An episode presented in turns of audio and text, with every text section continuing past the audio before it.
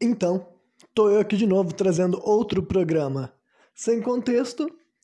E no programa de hoje eu vou dar continuidade aos programas que eu estou analisando os episódios da série documental psicadélica, né? A segunda temporada da série psicadélica, que é uma série que aborda temas referentes à consciência humana e às substâncias psicodélicas. Eu já analisei a primeira temporada inteira e honestamente eu recomendo que todas as pessoas que ouçam esse programa aqui já tenham ouvido os meus episódios analisando uh, essa série. Eu não vou ter como recomendar cada um deles aqui, porque foi uma série de, sei lá, dez, mais de 10 programas analisando a primeira temporada. Mas agora, pelo menos a segunda temporada, tipo, sabe que assistiu, melhor dizendo, que tu ouviu os programas que eu falei sobre a primeira temporada dessa série Aí os que eu falo sobre a segunda temporada é o programa 151, o 154, né? Enfim, agora eu tô fazendo com uma frequência maior para dar conclusão a esse programa, né? A, dizer, essa série de programas, digamos assim. Esse terceiro episódio dessa série se chama Breaking the Ancient Matrix, né? Breaking the Ancient Matrix, isso quer dizer o quê? Quer dizer assim, quebrando a matriz ancestral, sabe? Quebrando a matriz ancestral, mas não seria tanto assim de. Enfim, é, é uma coisa mais positiva do que pode parecer, né? Mas então vamos lá. Como eu disse, eu recomendo que as pessoas tenham me ouvido falar de todos os episódios dessa, dessa série, porque, honestamente, essa segunda temporada eles realmente estão indo para os assuntos assim que. Eu poderia definir assim de mais brisados, mas eles não são necessariamente brisados, sabe? Eles são simplesmente assim. A pessoa tem que estar tá com uma compreensão mais profunda já do que são substâncias psicodélicas para ouvir esses assuntos e dar a menor credibilidade para eles. Embora tenham já evidências, né, como tudo nessa série, eles sempre trazem especialistas e exemplos de estudos e depois eles sugerem coisas baseadas naquilo lá. Então eles sempre têm uma evidência para estar tá sustentando as coisas que eles desejam estar abordando, né? Então digamos que esse, esse episódio seria basicamente sobre algum assunto também que eu já abordei em vários programas sem contexto de uma forma que outra, é falando daquela coisa assim de Uh, tem a ver até com a minha visão de cosmologia, tá ligado? De que o mundo é feito assim em vários universos e tem várias frequências e ao longo da história da humanidade teve pessoas mais cientes dessas coisas que já se relacionavam com o mundo de uma maneira que dá para dizer assim mais saudável até, sabe? Mais natural, digamos assim. E hoje em dia necessariamente a gente está numa sociedade muito uh, materialista, mas além de materialista, ela é muito doméstica, muito artificial, digamos assim, e a humanidade está vivendo várias vezes em cenários muito distantes daquilo que ela foi projetada para viver, sabe? Então, eles vão se aprofundar em várias questões assim, antropológicas e tudo mais, e mais uma vez relacionando consciência com psicodelia, porque né, é isso que a série fala. Então, a primeira figura que eles abordam nessa série é um cara chamado Robin Carhart Harris, né? Que ele é um PhD né? Ele é um cara que tem um pós-doutorado, ele é psicólogo e neurocientista, né? Então, além dele fazer terapia psicológica com as pessoas, ou não que ele tenha que fazer, né? Mas ele é interessado por essa coisa de analisar os pacientes e tudo mais. Também tem a questão de ser um neurocientista, alguém que literalmente estuda o cérebro e questão, assim, atividades que rolam lá dentro, sabe? E tudo mais. E daí, um assunto que eles vão mencionar bastante nesse programa, né? E citar esse cara como uma figura que tem falado bastante sobre esse assunto aqui e tal, é algo que eles chamaram de default mode, sabe? E eu não sei se Aqui no Brasil, os neurocientistas mencionam esse tipo de questão sobre outro termo, sabe? Então eu vou traduzir assim: algumas vezes eu vou falar default mode, algumas vezes eu vou falar como modo padrão, digamos assim, sabe? Porque eu anotei como default mode, mas depois eu posso, no meio da minha explicação, traduzir para modo padrão, sabe? E o que, que seria esse default mode, sabe? É uma coisa assim que eles vão abordar, tipo, eu não vou definir ele muito profundamente nesse exato momento aqui, porque, como eu vou mencionar esse termo várias vezes, eu vou ir construindo ao longo desse programa aqui inteiro para vocês, eu vou explicando o que, que seria esse modo padrão e até por que, que chamamos assim de modo padrão, né? Mas a primeira explicação que eles falam sobre o que, que é esse default mode pode ser aquilo que nos prende, entre aspas, a essa realidade, entendeu? A realidade desse mundo físico e impede a nossa consciência de acessar plano mais, planos mais profundos. Né? Então, é a primeira coisa assim que é, vai ser abordado. Né? Esse modo padrão do estado cerebral que o ser humano vive hoje em dia pode ser uma das coisas que nos mantém vivendo. Acredit... Muitas pessoas acreditando que a vida é só aquilo que ela está enxergando, né? E como eu já falei assim, tem... eu já sou uma pessoa espiritualizada? Mas até a pessoa que não é espiritualizada, ela já tem que entender que o mundo comprovadamente é mais do que isso, entendeu? Questão de energia, questão de campos eletromagnéticos e tudo mais, né? Nosso cérebro emite ondas, emite frequências e tudo mais. Então, na realidade, é outra coisa que as pessoas têm que se ligar mesmo, que mesmo que tu, a pessoa não seja aberta a aceitar toda a questão espiritual que nem eu aceito, sabe? Cientificamente falando, assim, já dá pra ver que o mundo uh, é mais profundo, sabe? Tem mais camadas do que a gente costuma interpretar, do que a maioria das pessoas costumam viver, sabe? Achar que ah, o mundo é só o material, as coisas que importam é só o que estão sendo feitas, tipo assim, sabe? De maneira física, sabe? O resto do, todo o resto é insignificante, sabe? Todo o resto que eu não estou vendo não existe, digamos assim, sabe? É meio que a sociedade ainda age, e esse default mode é uma das razões que pode acontecer isso daí, né? Aí uma das outras definições que eles começaram a fazer sobre os default mode, dá para dizer que assim, é uma rede de conexões do nosso cérebro aonde entre várias das coisas que eles fazem, nós também, esse default mode é onde nós registramos uma espécie de autobiografia nossa, sabe? É onde é, é o mecanismo do teu cérebro que ele está utilizando para te quando tu tá fazendo qualquer referência assim de tipo, ah, como é que as pessoas reagem quando eu faço isso, quando eu falo isso, ou que tipo de expressão eu vejo na cara das pessoas, ou até revivendo uma memória específica e tudo mais. Então, esse default mode também uma das coisas que define ele também é esse negócio, que a gente mantém esse registro, sabe? É a parte do nosso cérebro que fica nos lembrando quem nós somos, entre várias aspas, digamos assim, né? E, enfim, aí eles mencionam que uma das poucas, um dos poucos momentos que esse default mode, né, que é a coisa que é definido como o modo padrão do cérebro, está menos ativo, é quando a gente está fazendo alguma coisa com um objetivo definido. Aí é uma coisa que pode ficar um pouco mais assim, bem clara para vocês entenderem quanto esse papo não é tão tipo assim, ah, eu não estou conseguindo entender, ou eu não estou entendendo como é que isso tem a ver com a vida real do dia a dia, sabe? Isso aqui o bagulho vai ficar bem claro. É aquela ideia de quando as, as pessoas sempre falam que a como é que é mesmo aquela expressão popular? A mente vazia, oficina do diabo, sabe? Que não necessariamente é a mente vazia, mas o que que essa, esse jargão popular quer sintetizar de maneira simples, sabe? O que que ele quer que as pessoas pensem, sabe? Tem a ver com esse default mode, que quando tu não tá fazendo algo, por exemplo, assim, ah, quando tu não tá trabalhando numa função específica, sabe? Quando tu fala, ah, eu vou fazer tal coisa, seja no teu trabalho específico, um, um tipo, ou se tu for remunerado, entendeu? Trabalhando para uma empresa, digamos assim, quando tu tá parado, sabe, entre aspas, uma das coisas que teu cérebro faz regularmente é ir parar nesse default mode que tem a ver com essas coisas, essas análises, entendeu? Sobre quem tu é, o que que tu fez, o que que os outros pensaram, vão pensar de ti. Não só isso, mas essa é uma das coisas que acontece, sabe? Então, uma das maneiras de desativar esse default mode tem a ver quando tu tá fazendo algo com objetivo definido, né? E daí eles mencionam assim, deixa eu ver, a mente humana é menos confusa acordada do que dormindo. É, não sei se isso aqui é uma boa hora. Eu, a anotação parece cedo, mas isso aqui eu posso abordar melhor mais adiante, que tem outros assuntos, sabe? Enfim. Uh, daí voltando. Quando não estamos envolvidos em atividades com objetivos, o default mode consome cerca de 80% do esforço do cérebro, da nossa, não, da nossa energia cerebral, né? Muitas vezes num estado de ruminação que gera ansiedade e desconforto.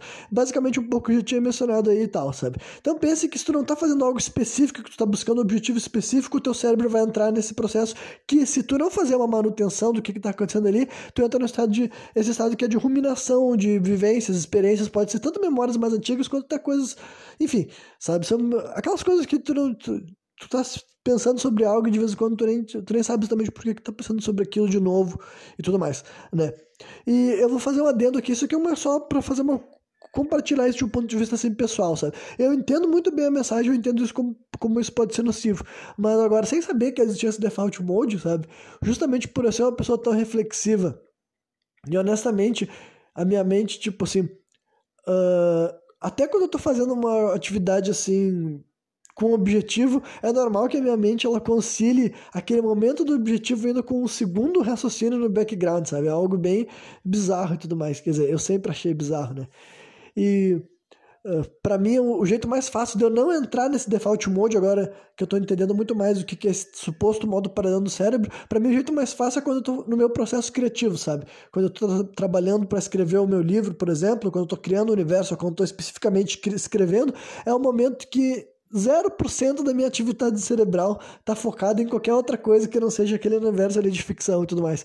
Então, né, é, é um momento que eu consigo identificar, é isso, é um momento da minha rotina que não tá acontecendo, sabe? Mas agora, de modo geral, eu confesso que esse meu default mode me lembra que até, sei lá, se eu tava numa experiência em público, se eu tava numa experiência, assim, religiosa e tudo mais, paralelamente é uma parte do meu cérebro estava aqui, outra parte estava né, fazendo esse processo de refletir sobre várias coisas ao mesmo tempo, sabe? Sobre coisas até do passado e coisas ali do presente e tudo mais. Então, o que eu queria dizer com isso tudo é que, honestamente, justamente para não querer ficar ruminando sentimentos ruins, eu sempre fui, já mencionei isso em outros programas, por exemplo, que sempre que alguma coisa estava vindo na minha mente, eu buscava alguma espécie assim de esclarecimento sobre aquilo lá, sabe? Eu gostava de pensar, refletir o que estava me incomodando ou não, e se realmente aprendi a botar pontos finais dessas coisas. É um bagulho assim que, conforme eu ouço esse tipo de explicação e eu consigo entender como pode ser ruim, eu penso assim, ah, mas eu sei muito bem que eu não deixei ser tão ruim assim para mim, sabe? Eu sei muito bem que várias vezes eu podia ter entrado numa rota que eu mesmo identificaria como mais autodestrutiva, mas felizmente eu buscava, assim, em vez de alimentar algo que me causava frustração, eu justamente buscava alimentar coisa que me ajudaria a aquilo lá não ser mais uma frustração, sabe? Aquilo lá não seria mais algo que me incomodaria baseado nas atitudes do presente, digamos assim. Enfim, talvez tenha ficado meio complexo, meio confuso, mas vamos lá. Prosseguindo, né? Daí eles vão falar no lado positivo do default mode, né? O modo padrão é importante para a manutenção de nossas funções na sociedade atual, entendeu? É importante tu ter essas certas concepções, inclusive até do que os outros acham de ti, para tu conseguir viver na cidade atual. Mas ainda assim, refigurar ele de uma forma mais expansiva pode ser melhor. O que, que eles querem dizer com isso? Daí eles já estavam entrando assim na questão do, dos psicodélicos e tudo mais, sabe?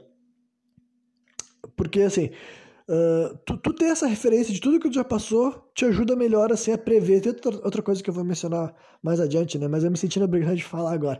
Né? Mas enfim, tu, tu ter essas tuas noções de todas as tuas experiências passadas ajuda bastante tu prever as tuas reações do presente, sabe? Esse é um processo natural. Eu me lembrei até de um programa sem contexto bem antigo que eu gravei que eu falei sobre a diferença de preconceito e preconceito, sabe? Que isso daí para mim seria entraria na questão de preconceito, tá ligado? Que é basicamente isso que teu cérebro faz. Tu entrou numa situação nova, eles falaram que cerca assim de 70% ou 80% daquilo lá que tu tá vendo, o teu cérebro preencheu rapidamente baseado em tudo que tu já viveu parecido ou igual, entre aspas, aquela situação, sabe? É tipo, sei lá, cada vez que tu vai ver uma mulher, teu cérebro não vai estar computando, estou enxergando uma mulher, o que, que é esse ser? Quais são as diferenças físicas entre nós, sabe? O teu cérebro não vai automaticamente fazer isso porque seria desgastante demais se cada nova experiência fosse recebida como nova experiência, sabe?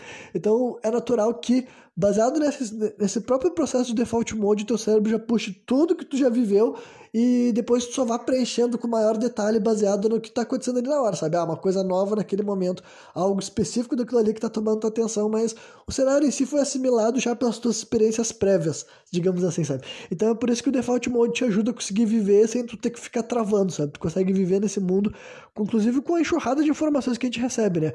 Digamos assim, só para vocês terem entendendo esse negócio de informações, sabe? Quando eu digo informações, realmente assim, é conteúdo variado que chega até nossos olhos, sabe? Seja propaganda, seja comercial, seja fala, seja conversa, sabe? Pensa que o ser humano antigamente ele não tinha essa enxurrada de informações, sabe? A coisa que ele tinha acesso era os sons da natureza, as coisas que ele enxergava com os olhos dele, a comunicação que ele tinha com os poucos, os outros poucos seres humanos que ele conhecia, entendeu? Esse era o estado mais assim, não vou dizer que é mais natural, mas o estado original da espécie humana aqui na Terra, sabe? E conforme a gente foi né, expandido, entre aspas, sabe? Ou pelo menos assim, passando pelo processo que a gente reconhece como criar uma civilização e depois, né, uh, grandes metrópoles e tudo mais. Hoje em dia o ser humano está constantemente recebendo assim uma brutalidade de informações o tempo inteiro. E quando eu digo informações, não só as informações que a gente enxerga, mas eu tô com certeza colocando os carros na frente dos bois, mas eu espero que vocês pelo menos estejam se divertindo com meus devaneios. Indo adiante, né? Uh, eles tinham mencionado que né, reconfigurar o default mode para ele abranger mais coisas pode ser positivo. Né? E daí, antes de eu. Isso aqui eu não vou discorrer muito agora, porque eu sei que vai ter outros assuntos referentes a isso que. Né? Mas daí um cara até fez uma declaração que tem bem a ver, assim, que dá pra te entender com o assunto das pessoas que uh, se elevam demais, entre aspas, sabe? Que o cara até fala assim, ah, mas expandir demais a tua consciência, entre aspas, entendeu? Também pode ser o ideal porque tu vai se distanciar da realidade, tu vai se distanciar do que, que é tipo, não do que, que realmente é a vida, mas do que, que é a vida nesse momento, digamos assim, e como tu tá presente nesse momento, tu tem que ter um pouco de noção do como é a vida na Terra nesse momento, digamos assim, né? Não sei se vai ficar muito claro, mas vamos lá, né? Aí eles fazem uma pergunta assim, o que é, afinal de contas, esse Default Mode Network, né, esse modo, modo padrão de neurocorex, digamos assim, que nos mantém presos ao, ao mundo, sabe? Preso ao mundo terreno, material, digamos assim, né? É um conjunto de experiências passadas que nos prepara para experiências no presente, né? Basicamente, outra coisa que eu tinha mencionado antes, eu não vou nem então esclarecer o que eu quis, o que eu quis dizer com essa minha anotação, né? Aí, prosseguindo. Uh, mas, se muito utilizado, pode acabar criando aquilo que chamamos de mente fechada, o que gera pessimismo, né? Então, essa é uma coisa que eu ia discorrer depois e tal. Por isso, porque isso que é bom tu reconfigurar o default de um network de uma maneira mais expansiva, sabe? Porque se tu não arruma outros exemplos sobre aquelas tuas experiências passadas, ou as tuas experiências são muito repetitivas, tu começa a esperar do mundo sempre a mesma coisa, sabe?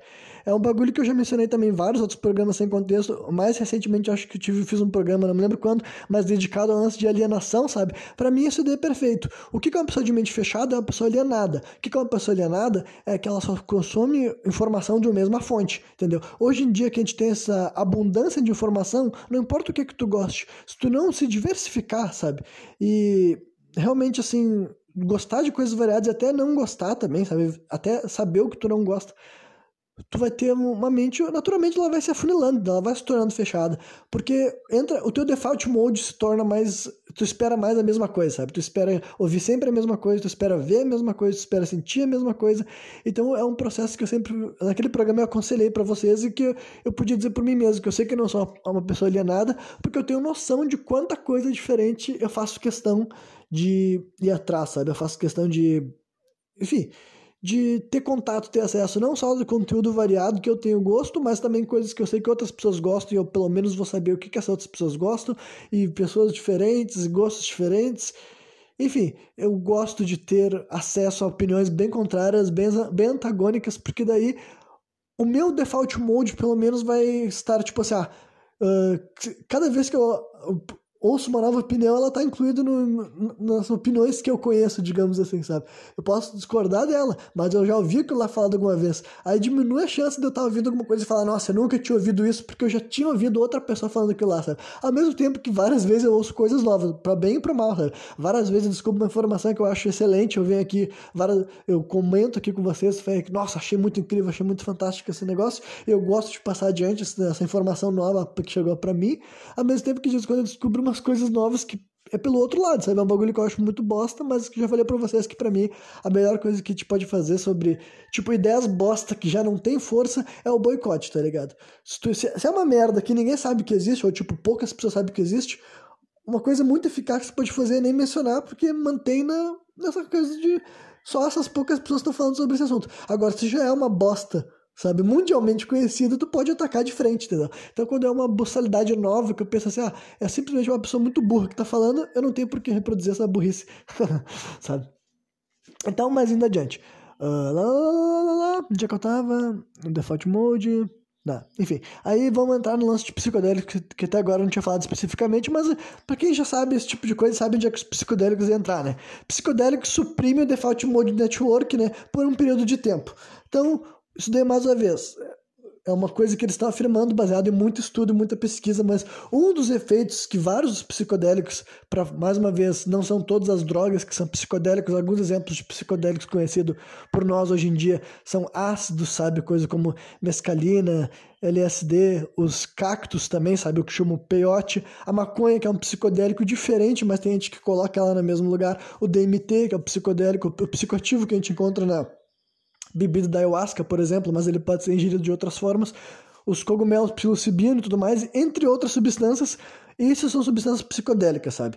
Tem a ver com uma reação específica, elas são diferentes, a forma de usar, o método de usar, os riscos também, sabe? Eles são diferentes a forma de ser utilizado, mas eles são agrupados como psicodélicos porque eles têm uma, um certo, uma certos efeitos em comum, sabe? E um desses efeitos em comum é realmente essa história de que ele suprime essas limitações que tu se autoimpõe basicamente para tu viver em sociedade, tu viver no mundo terreno, tu viver com essa perspectiva, sabe, baseado em tudo que tu já viveu, sabe? Então, essa é uma das coisas que, né, que é mencionada incessantemente nessa série quando você fala de por que que substâncias psicodélicas são bom para terapia, entendeu? Porque é um grande facilitador para pessoas que estão fechadas, pessoas que têm a mente fechada muito tempo sobre certos tópicos, sabe? É, tem uma grande chance daquela pessoa finalmente olhar para um novo ângulo, sabe? Literalmente expandir a consciência, olhar para uma nova perspectiva, para um novo ângulo, uma questão que ela estava olhando pelo mesmo lado fazia 10, 15, 20 anos, por exemplo, entendeu? Então é uma coisa assim que né, é uma das questões. O, Default Mode Network vai ser suprimido, né, esse modo padrão do cérebro. Uh, isso, enfim, isso vai ajudar as pessoas a enfrentar as coisas de uma maneira mais honesta, talvez pela primeira vez na vida para algumas dessas pessoas, sabe? É uma coisa que eu posso mencionar para você, sabe? Eu não tive, tipo, eu usei duas vezes na vida só ácido, eu nunca usei DMT, nunca usei cogumelo ainda e tudo mais. Então, mas é uma coisa que eu posso dizer para vocês que até mesmo em estado de sobriedade, ou pelo menos no, no máximo com influência de maconha também, sabe? Eu posso dizer para vocês que eu já faço esse, tipo, eu acho que tem pouquíssimas coisas assim que eu não, tipo, a respeito de mim que possa ser um trauma que eu nem sequer sei que ele existe, sabe? Tem várias coisas a respeito de mim que, por exemplo, eu ainda não cavei muito a fundo, sabe? São coisas que, tipo assim, hum, nunca compartilhei ou ainda não fiz tantas perguntas quanto eu sei que algum dia eu posso fazer e tudo mais, mas eu já acredito que tem pouquíssimas coisas assim minha que eu nunca sequer olhei ou que eu nunca sequer aceitei por eu fazer esse processo de ficar me vasculhando, sabe? Inclusive, várias delas eu fui, fui realmente me recordando conforme ficando mais velho e outras coisas assim. Mas hoje em dia, conforme eu olho para trás e conforme eu me lembro de faixas de etária diferentes, eu penso assim: olha, ficaria surpreso se me lembrasse de alguma coisa que eu realmente, tipo, que até hoje eu não sequer tinha pensado, sabe? Tem várias coisas que eu já pensei e eu pensei, ah, eu sei que tá ali, eu não vou lidar com isso agora, mas eu já sei que existe, sabe? Mas quando. Porque eu, por que, que eu pensei nisso? Por que, que eu trouxe para mim no pessoal? É quando a, a mulher que tava mencionando essa frase, ela falou que para algumas pessoas seria pela primeira vez. Eu imagino que sim, tipo, para outras pessoas que não fazem esse processo tão consciente quanto eu, que eu sempre quis, sabe? Não deixar as coisas se tornar um problema, sabe? Sempre tentei esse bom. Tipo, não não deixar as coisas se tornar um problema, mas, em primeiro lugar, aceitar que elas eram um problema e ver como é que eu posso diminuir aquele problema, saber o que, que era a ver comigo, o que, que tinha a ver com os outros, entendeu? O que, que exatamente me fez sentir de alguma maneira que aconteceu no passado. Enfim, e também até perdoar a mim mesmo por erros que eu cometi e tudo mais, para entender que, tipo assim, ah, o erro que eu cometi numa época da minha vida tinha a ver com a limitação daquela visão que eu tinha naquele momento, sabe? E hoje em dia eu já ter refletido, já ter poderado por aquilo lá, eu já posso perdoar aquele Renan do passado, porque aquele Renan do passado agiu da melhor maneira possível que ele podia naquele momento. Ou não foi da melhor maneira possível, mas né, a gente erra, a gente admite, a gente tenta não repetir o erro e a vida continua.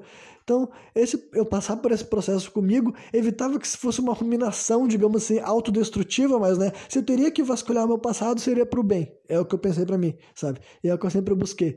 Então, mas eu, eu imagino que outras pessoas, por várias e várias razões, sequer queiram buscar, sabe? Então, uma experiência com substância psicodélica pode ser a primeira vez que eles encontram algumas coisas que pode ser muito fundamental para eles terem, assim, uma o famoso despertar de consciência, sabe? Daí eu não sei como vocês vão, eh, vão interpretar esse tipo de afirmação, mas pensem nisso, né? Enfim. Uh, aí eles prosseguem com uma daquelas perguntas que a minha resposta sempre é sim, né? Que a pergunta diz o seguinte: uh, e se a realidade não for aquilo que nós pensamos que é, né? E daí é basicamente aquilo que eu já mencionei lá no começo, né? Eu, sou, eu tenho uma visão cosmológica, inclusive que inclui espiritualidade bem mais ampla, então eu realmente penso que a a realidade não é aquilo que a gente é, a gente vê, que a é. Não é aquilo que a maioria das pessoas pensa que é, porque eu já não posso dizer que eu penso assim, sabe? Honestamente, eu não penso que o mundo é só aquilo que eu enxergo com os meus olhos. Enquanto buscamos aprender a navegar com as substâncias, tipo substâncias psicodélicas, para campos além do default mode, né, esse modo padrão, será que podemos olhar para nossos ancestrais em busca de pistas, né, para ver quais as relações que esses ancestrais tinham e que, que ensinamentos que eles diziam obter através dessas experiências psicodélicas, né? Aí, mais uma vez, eles mencionam aquela parada de Arconte que acho que tinham mencionado no primeiro episódio dessa, dessa segunda temporada e tudo mais, né? E daí eles vão aprofundar um pouco mais esse conceito em duas, em duas assim, duas partes do mesmo raciocínio, digamos assim, sabe? Uma mais científica e daí outra expandindo para o lado esotérico e espiritual da parada. Né? Em primeiro lugar, só para é, simplificar o que, que seria esses arcontes, arconte é um termo que surgiu através daquelas escritos tipo escritos gnósticos, sabe, escrituras gnósticas ou bíblias gnósticas, eu não sei qual é o nome, mas são assim umas escrituras que elas são consideradas assim um dos vários textos que tem as figuras bíblicas que a igreja de hoje em dia diz que não são legítimos, sabe? Tem muitos e muitos assim, tem vários livros assim, inclusive trechos que deveriam ser da Bíblia entre aspas e hoje em dia não são mais reconhecidos próprio Antigo Testamento entra nesse tipo de história, se eu não me engano, sabe? E tem também esses cultos gnósticos, que é uma parte do cristianismo que existiu. Existiu um culto gnóstico também, só que muito recentemente só que encontraram uma escritura falando um pouco dessa doutrina, sabe? Mas sabia-se já que os cristãos gnósticos existiram lá no começo do... Na época o cristianismo estava nascendo também, sabe? E de forma muito simplificada, esse gnosticismo era uma versão do cristianismo muito mais, assim, espiritualizada, sabe? Com muito mais... Enfim, muito mais questões relacionadas assim, à bruxaria, digamos assim, sabe?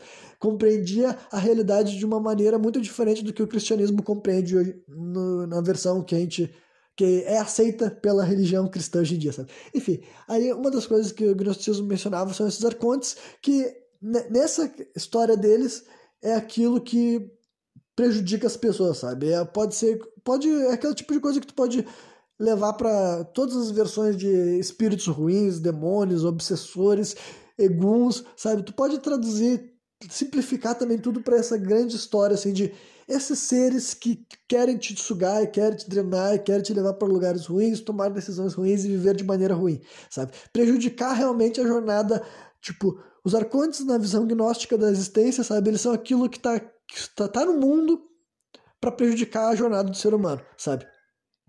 Isso daí tem várias doutrinas espiritualizadas que re, representam, sabe, de alguma maneira, com alguma palavra, esse tipo de ser, esse tipo de entidade, né? Aí a primeira explicação que eles trouxeram realmente é o lado mais assim, uh, o lado mais científico da parada mesmo, sabe, que eu tinha mencionado, que é sobre vírus e parasitas, tá ligado? Que dá para te interpretar uma das coisas, ah, o que, que são coisas que a gente não enxerga, que afeta a nossa vida e literalmente pode até nos controlar, sabe? E quando eu digo controlar, é realmente controlar todas as atitudes, sabe? Tem várias doenças que são transmitidas por vírus, por exemplo, sabe? E esses vírus literalmente afetam o comportamento do ser humano, sabe? Muitos e muitos e muitos, assim, não só os mais extremos que a gente conhece, tipo assim, raiva, mas, por exemplo, assim, várias doenças sexualmente transmitíveis afetam o cérebro do ser humano.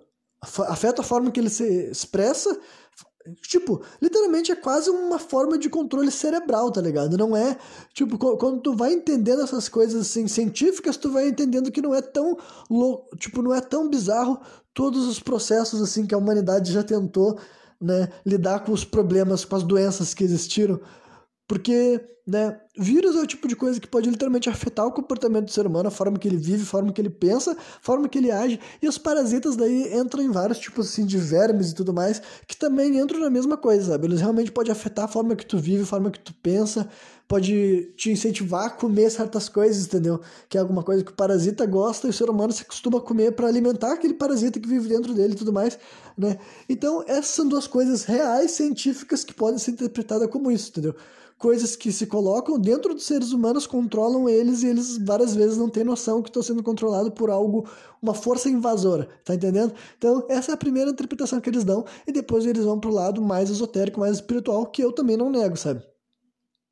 Que daí são os, as famosas assim, né, que eu já eu da minha cosmologia, entendeu? Mais uma vez, esse tipo de coisa que vocês podem várias religiões explicariam de formas diferentes, sabe? Ou pelo menos conceitos espirituais, digamos assim, explicariam de forma diferente aquilo que eu vou tentar sintetizar aqui de uma forma até meio breve, né? Mas eu acredito que existe, sabe, esses seres interdimensionais, sabe? Esses seres que eles podem interagir conosco, eles podem nos afetar, mas a forma que eles interagem conosco não é necessariamente física, sabe? E a forma mais clara que eles podem entrar em, tipo assim, a comunicação mais clara eu acredito que pode acontecer quando o ser humano tá ou dormindo, quando ele tá tendo uma experiência psicodélica, sabe? É quando o ser humano não tá no estado físico, mas quando a gente tá aqui na Terra, ainda acho que esses seres, eles podem estar te influenciando, mas não é assim, entrar no teu corpo e te controlar, mas né, entra tudo naquela coisa assim de energia, influência, a, a tua própria vibração também referente a esses seres, né, tanto para o bem quanto para o mal, sabe? Eu acredito que existem seres interdimensionais do bem que tu pode classificar de uma infinidade de termos que as religiões chamam as entidades, sabe?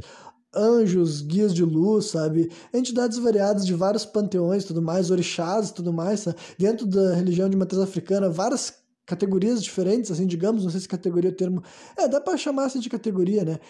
Enfim, várias denominações dentro da religião de matriz africana, sabe? Tanto na Umbanda quanto na Kimbanda. Todos esses nomes, assim, no final, eu acredito em seres interdimensionais.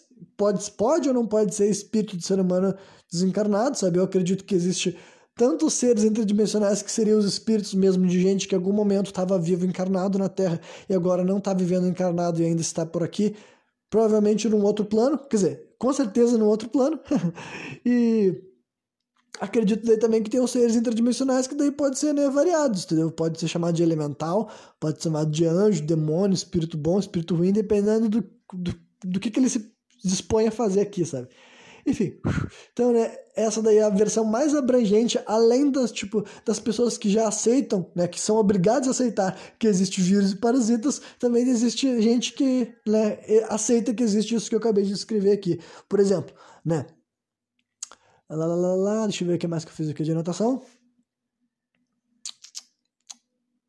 Ah, enfim, daí basicamente eles começaram a entrar naquilo que eu já tinha entrado com os dois pés no peito, sabe? Que o, falando de influências, literalmente, sabe? Antigamente as pessoas eram influenciadas muito, sabe? Quando digo antigamente, eu tô falando desse processo milenar, gente, olha, antes de civilização, sabe? É muito mais provável que quando é, antes as pessoas viviam só em vilas ou aldeias, a, te, a conexão comunitária era muito mais forte e além, tipo assim, quando eu digo muito mais forte, tipo, quando tu vive numa tribo de 20 pessoas, é bem provável que todo mundo ali queira muito o bem um do outro, sabe? Demais, sabe? Sem várias das coisas que hoje em dia nós temos, ou porque as pessoas dizem que é natural, ou porque a gente vive numa sociedade que estimula vários sentimentos, como, por exemplo, assim, isolamento social e competição, falta de confiança, insegurança na própria espécie, sabe? Então, antigamente as pessoas elas eram muito mais influenciadas por pessoas que estavam querendo influenciar o bem delas, sabe? É um, né, uma, uma forma de interpretar. Eu acho que é possível que seja exatamente assim, entendeu? Que quando era uma pequena tribo, uma pequena grupo de pessoas, todo mundo ali que queria te influenciar qualquer coisa, sabe? Queria te ensinar a caçar, queria te ensinar a pescar, queria te ensinar a consagrar uma, uma planta psicodélica, queria te ensinar a fazer uma jornada espiritual para se conectar com Deus, sabe?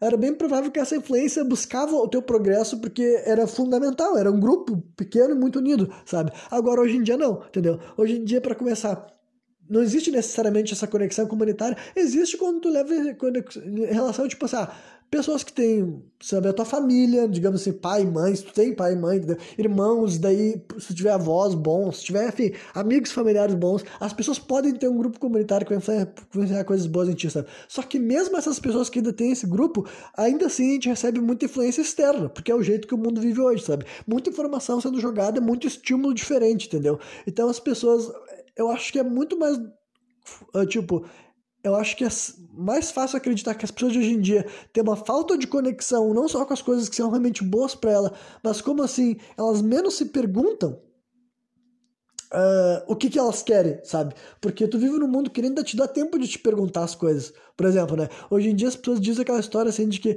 ah, a gente vive assim num momento com maior liberdade que os outros momentos históricos. E entre aspas, sim, eu concordo, sabe? Mas eu também concordo que a gente tem muito, muito estímulo. E mais do que já foi, sabe? Toda aquela coisa, tipo, para quem manja de literatura e depois de cinema e tudo mais, sabe? Todas as críticas pesadas que rolavam para essa expressão propaganda, sabe? A gente está vivendo num altíssimo momento disso, sabe? Tipo, todo o século XX foi marcado por uma série de escritores, tanto escritores assim, fazendo, falando da sociedade e falando do futuro que poderia estar por vir, quanto de escritores fazendo obras de ficção, entendeu? Que um termo padrão de Uh, uma problematização padrão do século XX era coisa chamada como propaganda majoritariamente visando a falar de coisas como ah, o que, que a televisão falava, o que, que coisa propaganda, o que, que essas mensagens estavam passando, sabe? Basicamente isso era estímulo, sabe? Era eu vou, não sei se precisa, mas sei lá, acho que também é divertido, sabe? Esse programa aqui não fiz tantas anotações assim, então acho que é interessante que eu vá bem fundo assim nessas nessas assim nessas brisas minhas para render uma duração de um programa que nem os outros. Enfim, depois de fazer essa explicação desnecessária, vamos retomar. Uh, todas as coisas de estímulo, sabe? Vamos pensar se é a velha história de ter um carro, sabe? Quase todo mundo que eu conheço em algum momento da vida pensou em ter um carro ou ainda pensa, sabe? Eu, por exemplo, mesmo que nesse exato momento eu não seja uma pessoa que sofre por não ter um carro, tipo assim, no sentido assim de que eu não tô assim, meu Deus, eu queria muito um carro, eu entendo que se eu, por exemplo, se eu tivesse outra realidade financeira, por exemplo, é bem provável que o desejo de ter um carro se manifestaria em mim, porque desde o momento que eu nasci, esse tipo de coisa foi esfregada na minha cara. Então, é, só para esse é um exemplo de um estímulo que, para começar, antes de existir o carro não, exist, não existia, por exemplo, entendeu? Isso daí reflete para tudo, entendeu? Isso que é uma coisa de propaganda, gente. Isso que é uma coisa que as pessoas não entendem, assim, que, tipo, tentar expor esse tipo para as pessoas, em primeiro lugar, tem gente que sequer acha que é realidade, até hoje em dia os caras ainda ficam negando, assim, ah, capaz que essas coisas te influenciam a gostar de coisa que tu realmente não gosta, ou querer algo que tu realmente não queira, sabe? Tem gente que subestima até hoje esse tipo de coisa. Eu não subestimo, tá ligado? Justamente por eu ser consciente, eu sempre fico fazendo assim uma briga interna e para eu não cair, tipo assim, em tentação de coisa estúpida, eu sempre tento assim gastar a maior parte do meu tempo buscando, perseguindo, questionando sobre coisas que eu acho que tem um valor maior, tá ligado? Eu não vou ficar, tipo, sei lá, uh, passava metade do meu dia pesquisando sobre alguma coisa que eu penso assim, não, isso daí é propaganda para me convencer de um bagulho estúpido, sabe? Se eu já tenho essa noção, mas eu entendo que eu não tô acima dessas coisas justamente porque eu vivi a vida inteira, né? Isso transfere para várias coisas, entendeu? Não só pelo comercial que passa na televisão, mas é para tudo. Para as informações hoje em dia não tem comparação, gente, entendeu? O que eu tava querendo dizer que rolava uma crítica severa no século XX falando do rádio e da televisão, sabe? Só que agora é outra coisa, tá ligado? Hoje em dia o nível de propaganda é fantástica. Até hoje em dia, isso aqui que eu tô fazendo é propaganda também, sabe? Eu tenho noção exata de que a diferença é que, tipo assim, é tanta propaganda que chegou a um ponto que as pessoas nem sequer mais notam, ou que nem eu, tipo assim, eu noto tanto que eu assumi a posição de ser um propagandista também, tá ligado? Eu tenho noção de que tudo, absolutamente tudo é propaganda hoje em dia, do jeito que tá, sabe? Enquanto o status quo da sociedade for veículos de comunicação em massa, sabe? E daí que não estão morrendo, estão, tipo, se unindo, entendeu? O rádio não morreu, a televisão não morreu, a internet não morreu e a gente fala como se ela nunca fosse embora, sabe? E não sei se irá. Mas enfim, todas essas coisas daí então quer dizer que a indústria da propaganda não só surgiu, prosperou, como ela chegou num ápice, sabe? Quer dizer, não vou nem dizer que é o ápice, vai saber onde vai chegar. Então, realmente, eu acho que a única coisa que nos resta nesse momento, em primeiro lugar, ser consciente e, em segundo lugar, participar da propaganda junto, tá ligado? E daí tu vai fazer propaganda daquilo que tu acredita ou propaganda daquilo que tu não acredita, tipo, contra aquilo que tu acredita, sabe? Porque, basicamente, é isso. O mundo tá cuspindo, cuspindo, cuspindo estímulo e é outra coisa que tem que estar tá consciente. Saiba que né? Tu não tem que absorver todos os estímulos, sabe? Nem tudo que as pessoas estão lançando tem que falar, nossa, eu preciso disso. Justamente porque realmente é o, é, é, é o contrário, gente, entendeu? A maioria das coisas que as pessoas se adequam não é porque ninguém precisa, não. Sabe? A maioria das pessoas que se adequam é porque alguém falou para ele se adequar, sabe? Raramente qualquer coisa que acontece na sociedade é pensando no prol, sabe? Do bem, sabe? A gente não vive mais numa pequena tribo. Não é que antigamente que tu podia confiar que a pessoa que estava querendo ensinar alguma coisa esperava ver tu bem. Hoje em dia as pessoas querem te controlar, sabe? Hoje em dia, quando eu digo hoje em dia, quero dizer muito tempo, sabe? Muito, muito, muito tempo. Mas, indo adiante agora, né? Uh, daí, eles ainda tendo uma questão, assim, de tempo, sabe? Que eu achei bem interessante eles terem mencionado que uh, uma das coisas que a gente considera mais valiosa no nosso mundo é o tempo, sabe? E quanto que o tempo vale, sabe? Tipo assim, Teve, tipo, tem várias explicações. Eu sei que essa pergunta que eu fiz é tipo de pergunta assim, nossa, Renan, eu não tenho como responder um negócio desse, é uma das perguntas existenciais mais doidas. Mas é só pra entender o seguinte, a gente vive numa cidade que quantificou o tempo, sabe? Então a gente, basicamente, o mundo foi organizado, tipo, se é aquela velha história que tempo é dinheiro, a gente vive num mundo capitalista, tá ligado? De alguma maneira, de uma forma inclusive arbitrária, foi definido o que, é o tempo, quanto que tem, tipo, quanto que tu vale em relação àquele tempo que tu tá gastando, e nós, por questão de propaganda, eu incluso também, sabe? Não tem como transcender isso. Sou regido, tipo, mortalmente por isso, tá ligado? Todo mundo se importa, tipo, todos nós contamos o nosso tempo, nossa passagem na Terra por essa definição arbitrária que foi feita assim, 24 horas, um ano. Tipo, só pensem, tipo, e, quando eu digo pensar, realmente é só para tu tentar. Eu, eu também não sou capaz de realmente entender na prática como é que seria viver uma vida em que não houvesse o tempo. Tipo assim, do jeito que a gente já definiu ele, sabe? Tu tá vivendo a tua vida e deu, sabe? Ninguém tá falando assim, olha, são 12 horas, ou tipo assim, ah, tá com 10 anos de idade, sabe?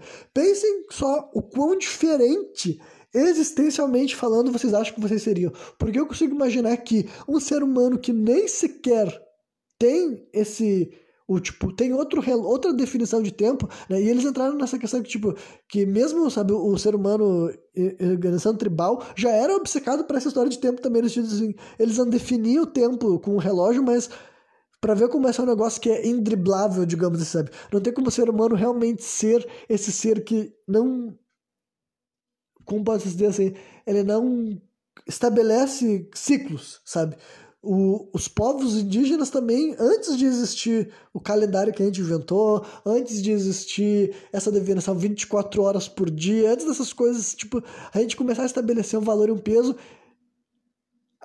o ser humano ao redor do mundo inventava valor, sabe? Tem indicativos de que o tempo, a duração de uma vida, as estações, os ciclos, essas coisas eram contadas justamente por isso que existia rituais de passagem e tudo mais, sabe?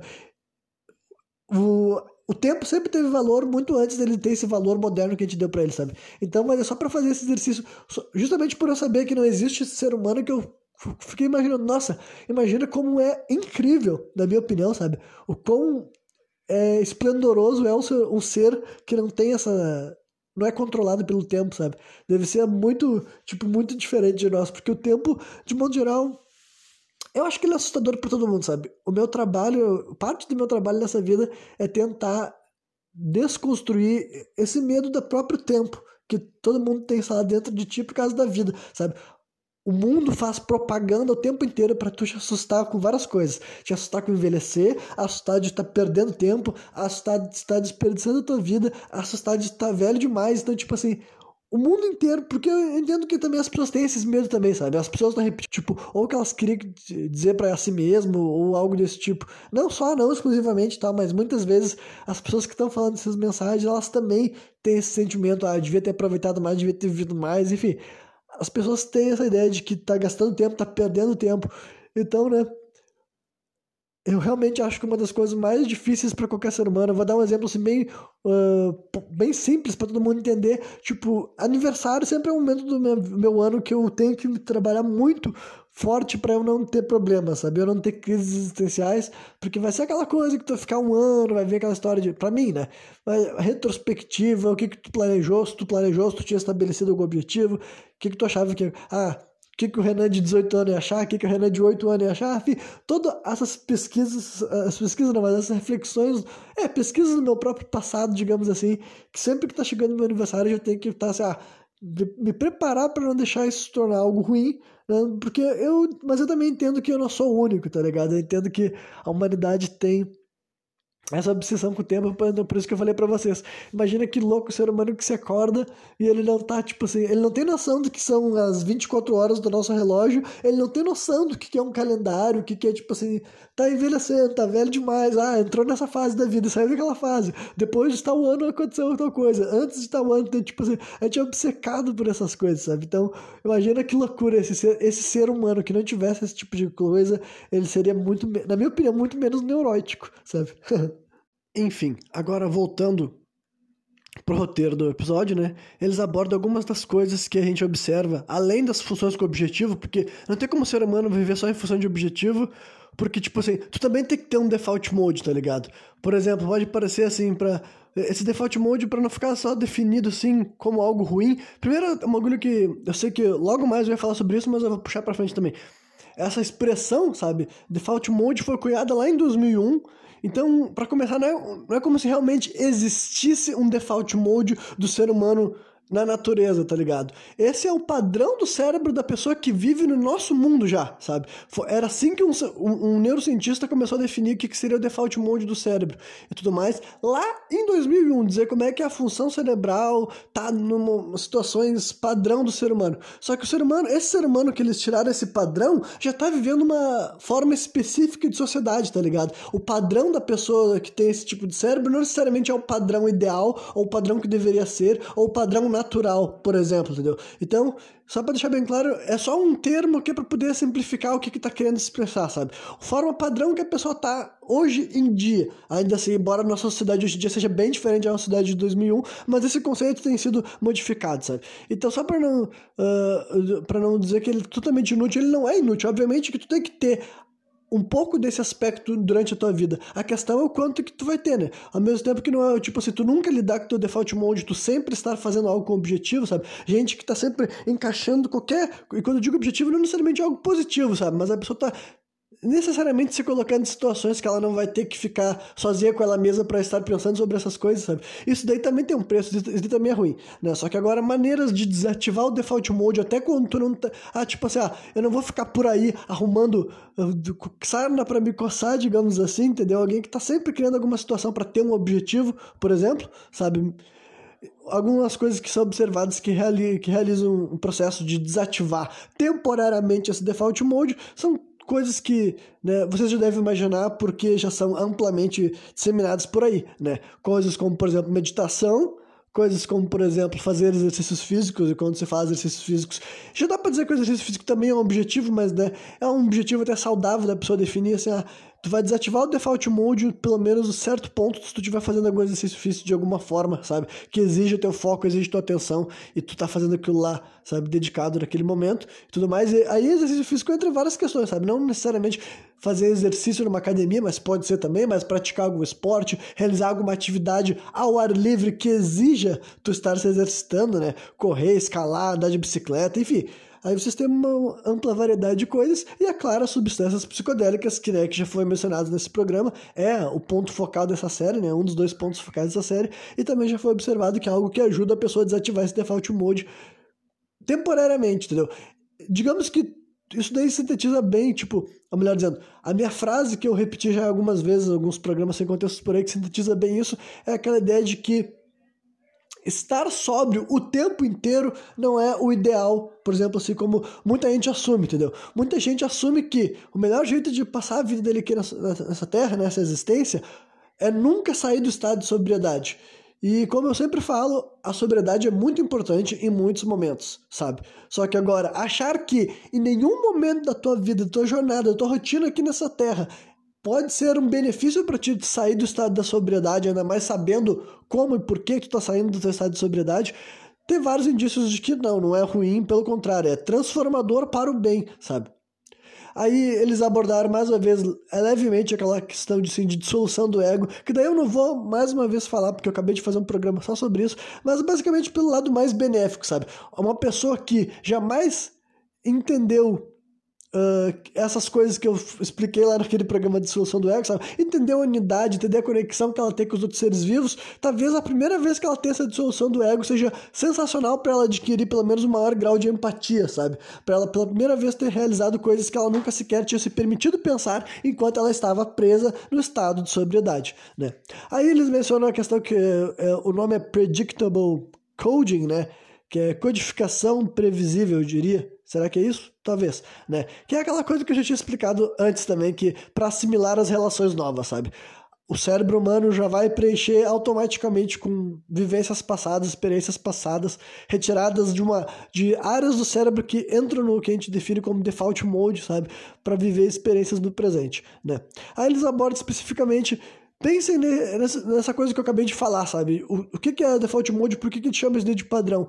E o que, isso tem a ver com a outra palavra que, para quem acompanha os meus programas, sabe que eu tô sempre abordando, que é a questão da manipulação, né? Dá pra dizer também que eu já falei bastante quando eu entrei naquele estudo de propaganda, mas é basicamente os líderes começam a correlacionar. Será que esse modo que a gente identifica como padrão hoje em dia não é o padrão de uma sociedade manipulada, sabe? Será que isso que a gente assume que deveria ser o normal, sabe? Essa constante autocrítica da, e as pessoas pessoas que não são, tipo assim, conscientes sobre essa autocrítica, o que, que acontece com elas? Elas se tornam depressivas e ansiosas. E não que eu consegui escapar dessas duas coisas, tá ligado? Mas ao mesmo tempo, pelo menos eu tenho noção de que há tem algo de errado, tá ligado? Não era pra estrutura jogar todo mundo pra, pra esse mesmo lugar, né? Então é uma coisa que eles estão sugerindo essa relação. Será que é esse jeito que a gente enxerga hoje em dia? O modo padrão do cérebro humano, na verdade, não seja o modo padrão, mas o modo padrão de um ser humano altamente manipulado, altamente influenciado, sabe? Altamente levado a acreditar que aquilo dali é o padrão, sabe? Então, a minha opinião também sobre esse tipo de coisa, sim, eu acho que não é por acaso que essas duas coisas são assim, sabe? Não é por acaso que tem tanta gente se sentindo mal no mundo que supostamente está cada vez melhor e cada vez mais evoluindo, sabe? Dá pra ver que a propaganda não tem o objetivo de ajudar as pessoas e que tem muita gente disseminando pensamentos bosta que as pessoas acabam abraçando, sabe? E é por isso também outra razão pela qual eu faço um podcast, que mesmo eu não sendo imune a essas coisas, pelo menos eu tento me levantar contra elas. E a razão de eu fazer um podcast é tentar fazer com que outras pessoas reajam contra essas coisas também fazendo elas entender que sim, tem muita coisa bosta na nossa volta querendo fazer a gente se sentir mal, mas a gente pode tentar pelo menos direcionar a nossa vontade, a nossa visão para as outras coisas bacanas, para outras coisas legais, porque simplesmente a outra opção é ceder cada vez mais e quando a gente e ninguém quer, sabe? A verdade é que todo mundo já se sentiu uh, desesperado, desamparado, fraco, sabe que é a pior coisa que tem isso, mas felizmente para mim, várias vezes que eu me sentia mal, depois de algum tempo eu conseguia voltar a me sentir mais apto a fazer coisas que há um tempo atrás eu não estava nem considerando que eu conseguiria fazer de novo, sabe? Então, basicamente é isso aí. Né? Daí, indo adiante. Uh, aí eles entram numa coisa que também é clássica, né? Talvez seja por isso que os psicodélicos tenham sido perseguidos e demonizados, enquanto outras substâncias foram mantidas livres, né? Isso aqui é uma anotação minha que eu acabei de ler, que é basicamente um bagulho que muita gente já apontou ao longo do tempo, sabe? Por que, que as substâncias psicodélicas foram taxadas assim de drogas e jogadas no mesmo balaio de outras substâncias que não são psicodélicas, como por exemplo crack, heroína e cocaína? Por que, que fizeram essa comparação? E por que, que algumas outras substâncias que também são drogas e são legalizadas já faz bastante tempo e não ninguém quis, sabe? Tipo, não, não foi a. Tipo, Falando especificamente, por exemplo, cigarro, sabe? E bebida alcoólica, sabe? O cigarro, pelo contrário, nunca foi um inimigo, tipo, apesar de já ter vários estudos há muito tempo falando que é uma droga que mata, letal, ela nunca foi um inimigo, o Estado nunca se tornou inimigo do, do cigarro mesmo, sabe? Pelo, aqui no Brasil, então, muito menos, por, é, por várias razões. Só que isso não é uma, uma, um argumento pró-proibição do cigarro. É só para mostrar que uma substância que faz muito mal, mas entre os efeitos dela não envolve a psicodelia, sabe? Não envolve a autocrítica, não envolve a mudança de perspectiva, não envolve questionar outras possibilidades, entendeu? Realmente, um dos efeitos que o cigarro vai te proporcionar não é uma expansão de consciência, expansão de mente, fazer tu olhar para outras questões da tua vida por outro ângulo, até sobre o ângulo, até sobre a ideia de manipulação, tá ligado? E o mesmo bate na bebida alcoólica, sabe? Sabe? O álcool também, outra droga com. Já, teve só lá nos Estados Unidos rolou a lei seca, tipo, não digo só lá. Talvez em alguns outros lugares do mundo tenha leis mais severas com álcool, mas né, para exemplos clássicos aqui, tipo, por exemplo, o Brasil acho que nunca rolou uma tentativa de proibir mesmo o comércio de álcool, sabe? E lá nos Estados Unidos tentaram rapidamente falar, não, não vale a pena, é muito tra... tipo, dá muita merda e já, já abdicaram dessa ideia. Mas por que que deixa... aceitaram o álcool muito mais, sendo que o álcool também é uma droga, também causa dependência e, tipo, a maioria dos psicodélicos não causam dependência do mesmo nível que o álcool, sabe? Algumas pessoas podem adquirir, mas até falam que não é muito comum essa substância realmente, principalmente as mais potentes, sabe? Não são substâncias tão viciantes quanto as, coisas, quanto as pessoas sugerem. Não é que nem a heroína e a cocaína e o crack, que são muito mais viciantes que os psicodélicos. Por isso que essa ideia de chamar de drogas é só para as pessoas confundir, não entender o que, que é uma coisa, tipo assim, ah, o ácido e uma cocaína é a mesma coisa. Não, não é, sabe? Um cacto e a cocaína é a mesma coisa. Não, não é. é então por que, que as pessoas fazem de conta que é? Para emborrecer as pessoas pessoas, para deixar tudo confuso na cabeça das pessoas, tudo ninguém entende o que, que é, sabe? Só que as substâncias psicodélicas têm uma diferença do álcool, né, que é só para concluir a narrativa do álcool, que eu fui para outra história, né, que o álcool causa muitos problemas, mais uma vez isso não é uma ideia para querer problematizar o tipo, para querer proibir o álcool, mas ninguém pode negar, ninguém pode falar seriamente que o consumo de álcool não causa problemas, e causa, causa dependência, causa acidentes, causa transtornos, causa brigas, enfim, o álcool é um tipo de substância estimulante para causar merda, sabe? Porque essas são as reações que faz dentro do corpo. Mas o que, que o álcool não faz também não é algo que expande a consciência, que faz a pessoa refletir sobre problemas da sociedade ou problemas internos. Enfim, pelo contrário, ele te anestesia para outras questões assim e te deixa muito mais vivendo aquele presente, digamos assim. Não é uma coisa que tu vai. Enfim, dá para discutir, dá para argumentar, mas a ciência, de modo geral, não definiria o álcool como uma droga psicodélica, porque ela atua em áreas diferentes do nosso cérebro e para outros. te leva para outro lado, basicamente, sabe? Então, tem gente que fala que os psicodélicos.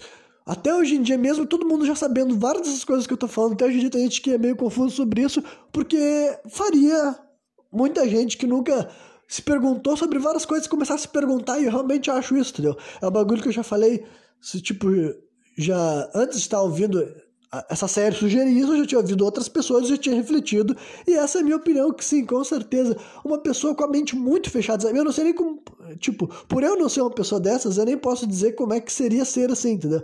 Mas uma pessoa com a cabeça muito fechada, com crenças muito limitantes a respeito do que ela é, do que é um ser humano, do que é a vida, sabe? A pessoa se alienada ao extremo, sabe?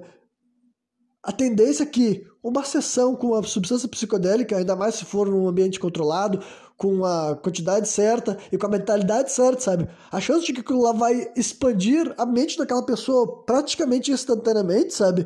Da hora que ela sair daquela experiência, ela já vai estar assim, caralho, eu nunca tinha me perguntado sobre muita, muita, muita, muita coisa. E agora eu já tô com várias outras possibilidades na minha cabeça, entendeu?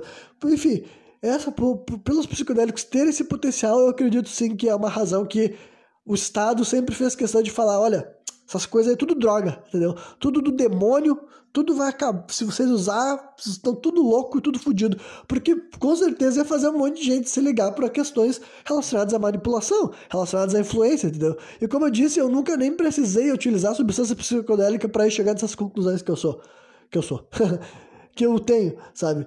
De que existe muita propaganda tóxica, sabe? Propaganda para ensinar, para perpetuar, para estimular coisas que o ser humano nem deveria sentir, sabe? Porque não é natural e além de não ser natural, não vai ele buscar aquilo lá, ele perseguir aquilo lá, ele desejar aquilo lá, sequer vai ter um efeito prático na vida dele, sabe?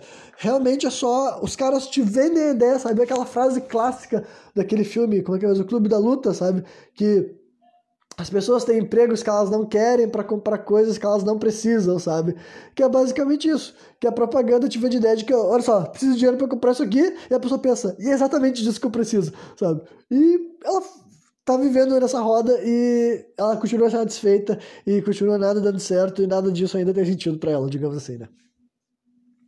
E daí eles abordam outra coisa que eu achei bem interessante, entendeu? Que tem estudo sugerindo que né, existem várias coisas que as pessoas uh, com, tipo assim, dizem que são as razões pelo qual as pessoas ficam depressivas e até esquizofrenia eles citaram também, sabe? Ou adquirem outras espécies de transtornos mentais como ansiedade, sabe? Inclusive drogas, né? Tem muita gente que fala que substâncias drogas, né? eu não vou nem dizer substância psicodélica, porque geralmente a pessoa que fala substância psicodélica, ela tem a maior noção do que ela tá falando. Mas eu já vi, assim, por exemplo, assim, psiquiatra falando, tipo assim, falando, usando o termo drogas, sabe? Generalizando como se fosse tudo igual, falando que elas são substâncias que podem desencadear esse tipo de coisa, sabe?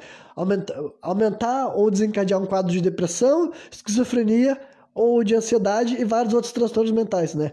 E não que isso não possa acontecer também, só que outro sabe uma coisa que pode causar ansiedade, depressão e inclusive até esquizofrenia é, excesso de default mode, entendeu? Observaram que pessoas que estavam vivendo uma vida e uma rotina que ela estava simplesmente, simplesmente alimentando demais esse default mode, que né, como eles falaram, se tu não tá fazendo nada com um objetivo específico, geralmente, ou tu não tá meditando, ou tu não tá passando por uma sessão de expansão de consciência, entendeu?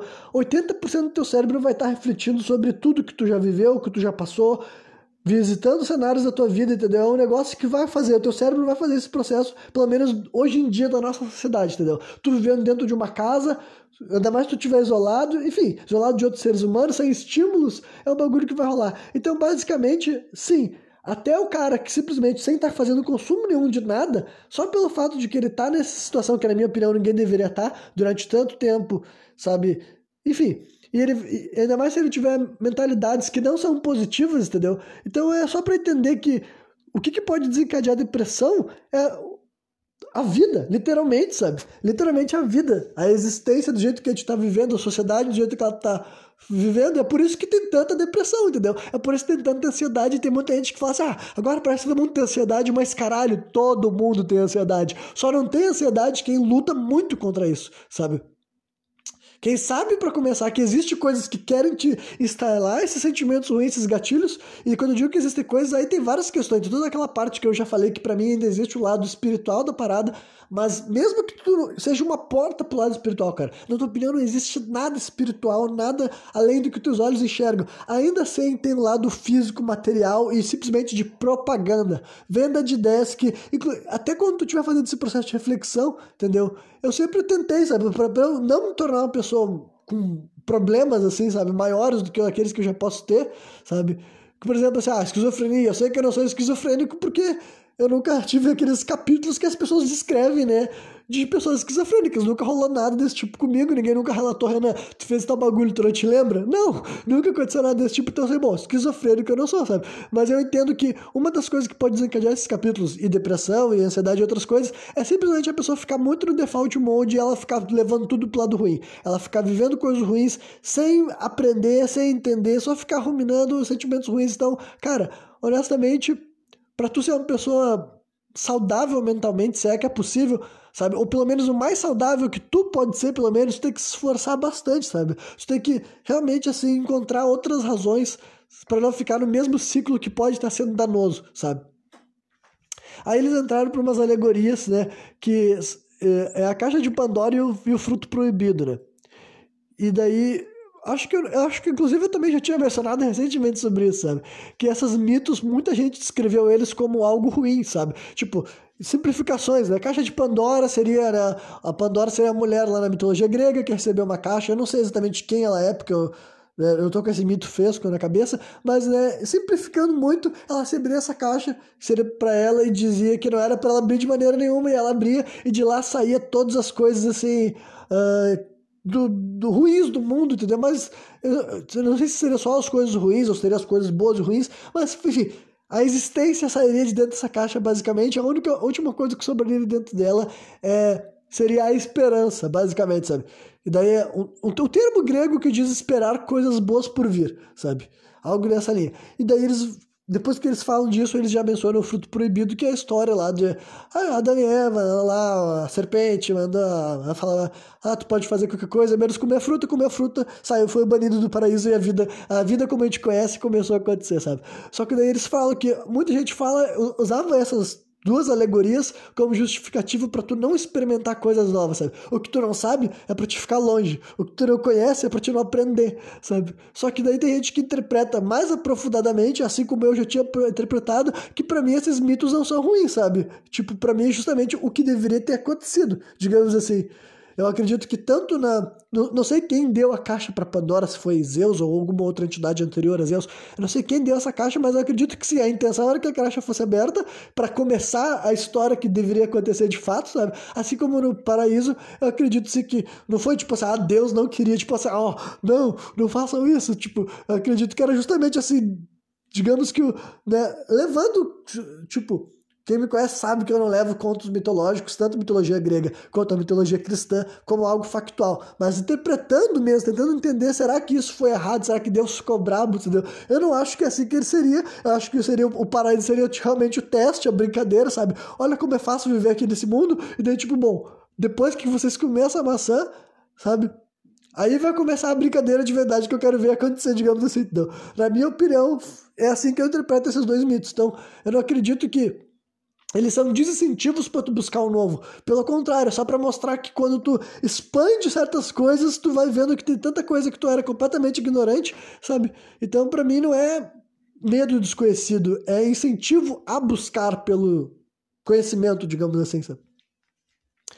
Aí eles mencionam também assim uma uh, uma substância psicodélica do Gabão, que eu não conseguia entender mesmo que eles estavam falando o nome da coisa para pesquisar, sabe? Mas era uma substância psicodélica do Gabão, e mais uma vez, pelo que eu entendi, é só foi que nem quando eles mencionaram a ibogaína no segundo episódio dessa série, sabe? Que é para trazer exemplos que existem de outras plantas ainda que a gente nem menciona, sabe? Pelo menos eu não conhecia essa ibogaína, mas já foi até vendida, sabe, em algum momento, e tem gente fazendo teste já para fazer tratamentos para enfim, doenças psicológicas com essa ibogaína também, sabe? Que é de, vem de uma planta chamada iboga. E daí nesse programa eles também mencionam essa outra substância psicodélica. Eu acredito que é só para eles, para eles falar para nós, olha só, ainda tem mais essas outras paradas aqui novas que existem há muito tempo e a gente não sabia, tipo, quando eu digo a gente, não é eu e tu, mas basicamente a comunidade científica, de modo geral, não sabia que existia. Agora estão sabendo, agora estão estudando, ou, né, no caso, algumas delas nem são de agora. Simplesmente é a famosa informação suprimida, a gente não tem outra razão. Pô, se Ibogaine já foi vendido até em outros lugares, por que, que demorou tanto tempo para eu estar tá ouvindo falar disso de novo, sabe? É, simplesmente porque tem certas informações que ainda não são tão difundidas, não são tão comentadas, né? E daí depois eles vão para uma questão do termo viagens, né? Eu achei muito interessante porque esse daí pelo menos é uma expressão que a gente pode usar em português e em inglês, porque tanto lá, tipo, tanto para falar assim de brisas, né?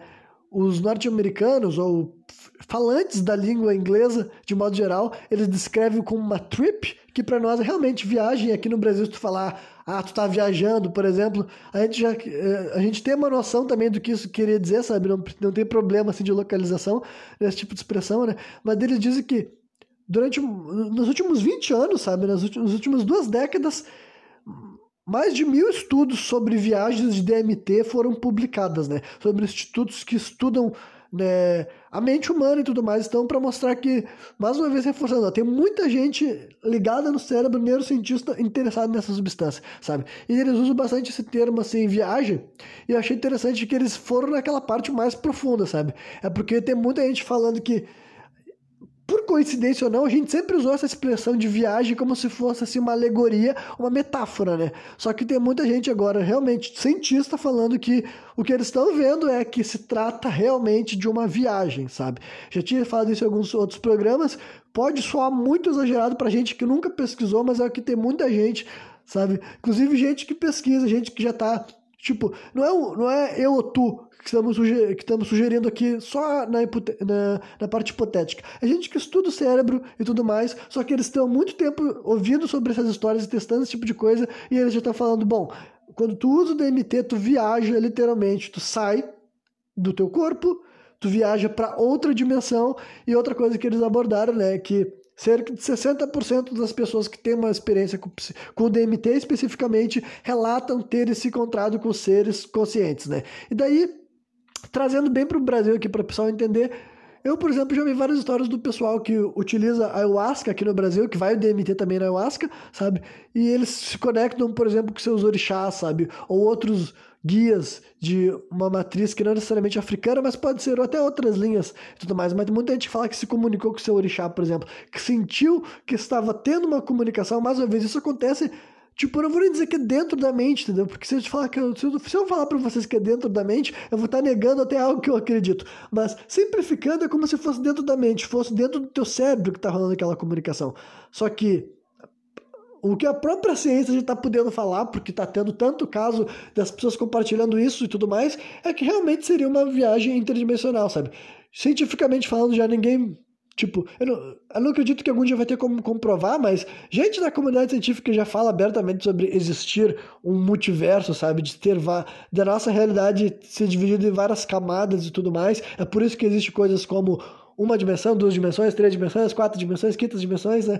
E sabe-se lá até a última dimensão que realmente existe nessa realidade. Então já existe gente da comunidade científica que está disposto a acreditar nisso e o DMT seria realmente uma jornada, sabe? O ser humano que poderia. Né, Daí não sei se é a consciência, ou se é a alma, se é a mente, ou se todas essas coisas são a mesma coisa. Ela é transportada para outro lugar, inclusive você pode comunicar com outros seres conscientes, né? Enfim. Então é outra coisa assim, que eles quiseram comentar, né? Para deixar bem claro que quando as pessoas estudam essas substâncias, para tu não falar sobre isso, simplesmente tu quiser se negar para esse fato, sabe? Porque não é, ah, eu vi o que, que essa pessoa usou DMT e falou para mim. Eu vou começar a fazer testes durante vários e vários anos eu vou comparar com outras pessoas e a gente vai tudo começar a falar, sabe? Como eu falei, nos últimos 20 anos, gente, então é recente, então não é para todo mundo realmente estar tá por dentro disso ainda. Mas tem um monte de gente realmente de institutos, eles mostram o nome dos caras, eles mostram assim o nome do lugar, sabe? Mostram os pesquisadores. Então, lá fora já é bem comum aqui. Eu só me lembro de um brasileiro falar abertamente esse tipo de coisa, pelo menos até hoje, que eu até vou dar um shout-out pra ele, né, uma menção a esse sujeito, porque eu já vi esse cara falando em algumas outras algumas ocasiões, em alguns vídeos de internet, já vi ele no Roda Viva também, que é um, um neurocientista, e não sei se ele tem alguma outra, uh, alguma, tipo, alguma outra função além de ser neurocientista, mas ele é um cara, um brasileiro, o nome dele é Siddhartha Ribeiro, e ele fez o Instituto do Cérebro lá no Rio Grande do Norte, se eu não me engano, é esse o nome, né? Mas é o primeiro instituto, acredito que tenha sido, né? O primeiro instituto de, de simplesmente assim, de estudo do cérebro feito ali no Brasil, ou pelo menos lá no, no estado dele e tudo mais. Ele é o único cara assim que com PhD, pós-doutorado, que estuda o cérebro humano profundamente, que eu já vi falar assim, com todas as letras, que o Brasil tá vivendo, tipo assim, é absurdo que a gente ainda não esteja fazendo isso que os outros lugares do mundo estão fazendo tudo vapor, sabe? Que é gente tá falando sobre esses assuntos. E não que já esteja normalizado, não que a Europa e os Estados Unidos já, tipo, o americano ou o europeu médio tenham noção de todas essas coisas que esse pessoal aqui fala e que eu falo para vocês. Não é que seja isso, mas né, pelo menos a comunidade científica já está falando abertamente porque está tendo muita, muita evidência e os caras que querem dizer que não, eles vão ter que trabalhar para dizer que não, tá ligado? O cara que vai querer começar a dizer não, não, isso daí é tudo mentira, isso daí é tudo loucura, isso daí não existe, é papo de doido, ele vai ter que fazer uma pesquisa oposta e provar que esse monte de gente que já era estudioso do cérebro começou a se voltar para substâncias psicodélicas e tá abrindo margem para falar, olha só, isso aqui não é só delírio, isso aqui não é alucinação, isso aqui realmente é uma viagem interdimensional Aí para tu querer negar isso sem ficar só esperneando, tu vai ter que fazer completamente o contrário e mostrar, não, o DMT faz tu alucinar, tu ouve coisa que não tem nada a ver, tu vê coisa que não tem nada a ver, cada ser humano enxerga uma coisa completamente diferente, sabe? Basicamente as estupidezes que as pessoas falaram antes, só que basicamente os deram tirado do rabo, entendeu? Era gente que nunca tinha usado nada e querendo falar o que, que outras pessoas estavam vivendo, entendeu? Ou conhecia um caso de uma pessoa que tinha problema com cocaína e ele falava mal das drogas. Ele falava assim: ah, não, as drogas acabaram com a minha família.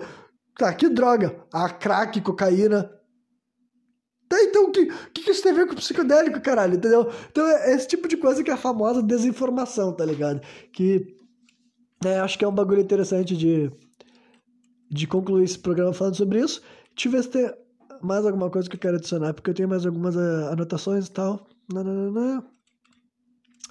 Enfim, ah, eu achei. Só perto do final do programa eles mencionaram uma coisa que me fez rir, que eles entraram assim, eles do nada, do nada, simplesmente do nada, do nada, do nada, o narrador fala assim, ó, nos mitos, né, nos mitos antigos de civilizações perdidas, daí eu fiquei assim, peraí, do nada, sabe, Atlantes e Lemúria, né, aí eu achei bem curioso, né, porque Recentemente eu fiz um programa que eu tava falando sobre o texto original que falava sobre Atlântida, né?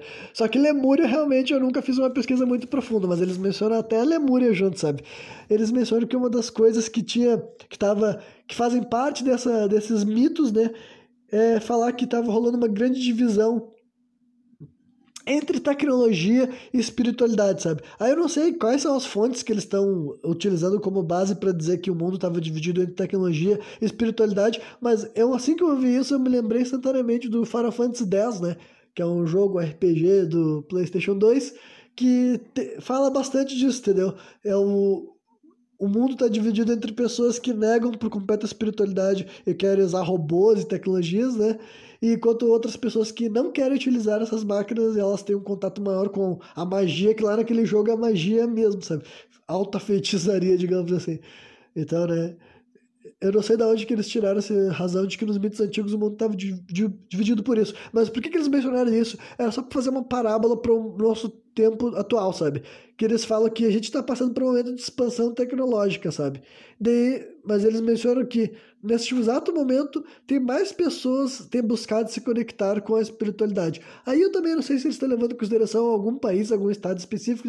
Aqui no Brasil, eu não saberia dizer, entendeu? Eu não saberia dizer para você se eu acho que tem mais gente buscando ou não, porque o nosso país, de modo geral, ele tem um grau. Eu não vou dizer. Eu, tipo, comparado ao resto do mundo, da minha visão de quem nunca saiu do Brasil, eu acho que o brasileiro é um pouco mais espiritualizado do que a média dos outros países do mundo, né? Mas, tipo, a Europa mesmo era dita, tipo, como um país muito cheio de ateu, os Estados Unidos também e tudo mais. Então, quem sabe se esse cara tá falando isso, se esse narrador falou isso, entendeu? Tem algum fundo de verdade lá, né? E, mas agora, trazendo pra minha vida pessoal, sabe? Eu sou essa pessoa assim, entendeu? Tipo, antes de eu falar essa, falar da minha vida pessoal, eu vou concluir com uma outra anotação que né, foi uma das últimas coisas que eles mencionaram uh, sobre esse, essa dualidade entre espiritualidade e tecnologia, né, é falar sobre a história de, da frequência emitida pelo Wi-Fi, né? Só para deixar bem claro também que isso não tem nada de, uh, de tipo assim, de uh, anti-ciência, tá ligado?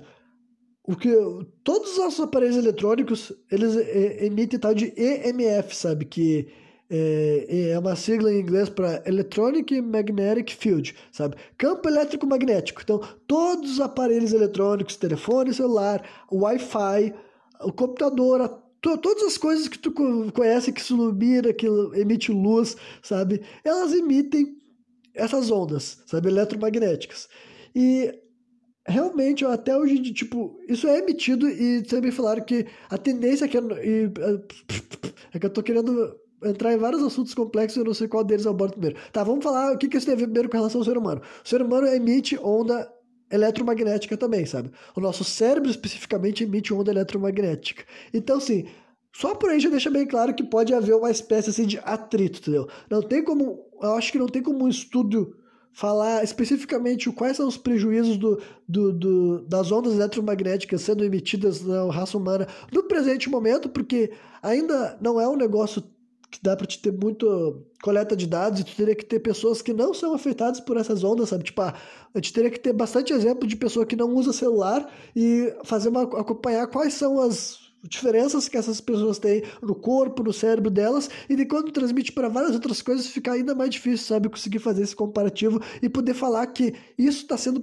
está sendo influenciado realmente e exclusivamente, por exemplo, pelas frequências de onda eletromagnética. Então, só para deixar bem claro, isso não é uma questão de convencer a pessoa, mas é só também deixar bem claro que existe esse fator, sabe?